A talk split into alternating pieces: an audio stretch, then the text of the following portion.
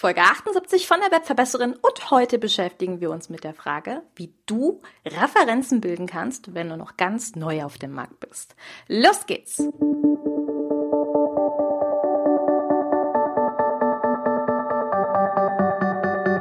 Mit Webinaren erfolgreich. Der Podcast, mit dem du als Trainer, Coach oder Berater online sichtbar wirst. Erfahre hier, wie du dich und deine Expertise durch Webinare gezielt sichtbar machst. Und hier kommt deine Webverbesserin, Mira Giesen.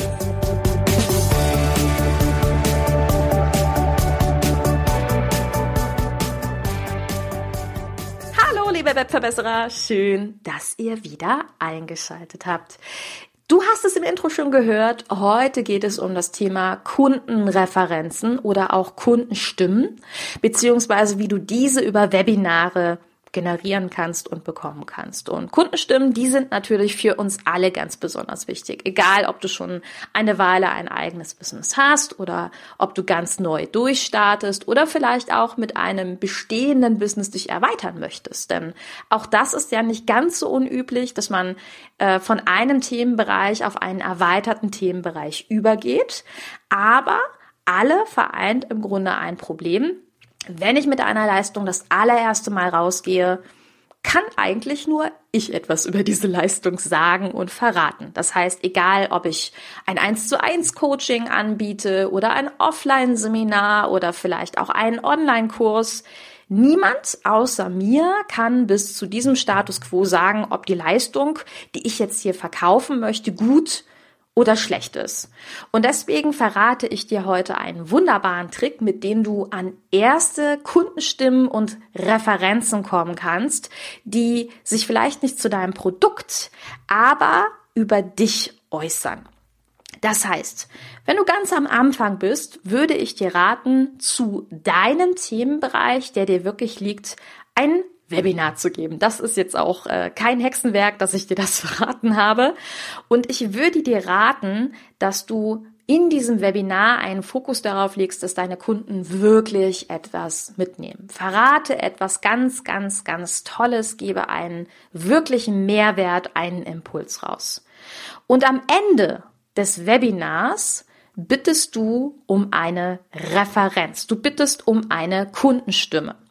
Und wenn du jetzt clever bist, dann verbindest du diese Bitte mit einem Dankeschön. Das heißt, ich persönlich würde ein Webinar geben zu einem Themenbereich und würde sagen, du bedankst dich bei allen, die dein Webinar ja, Katze. Katze springt runter, aber das macht nichts. Das, das schlägt mich jetzt gar nicht ab.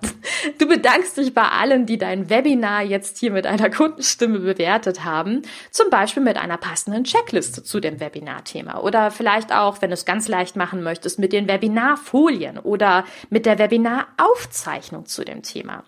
Und dann bittest du deine Kunden darum, zum Beispiel an deine E-Mail-Adresse direkt eine Referenz zu schreiben.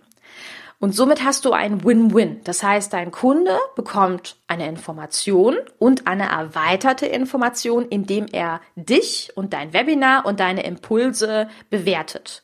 Und auch wenn du zum Beispiel einen Online-Kurs hast, bewertet der Kunde natürlich in dem Fall nicht der Online den Online-Kurs, aber Achtung, er bewertet deinen Stil, Inhalte zu vermitteln. Mein Tipp an dich lautet also, am Ende des Webinares gezielte Fragen zu stellen, die sich auf die Vermittlung von Inhalten beziehen. Was hat dem Kunden hier besonders gut gefallen? Vielleicht verwendest du zum Beispiel besonders gute Eselsbrücken. Vielleicht sind deine Folien besonders schön und eindrücklich. Es kann aber auch sein, dass du einfach eine lebendige Art und Weise hast, mit der es sehr leicht ist, sich den Inhalte zu merken und auch den Inhalten zu folgen. Frage den Kunden ganz konkret, was an deinem Stil hat ihm geholfen, sich die Inhalte zu merken und was hat ihm geholfen, hier tiefer in die Materie einzusteigen.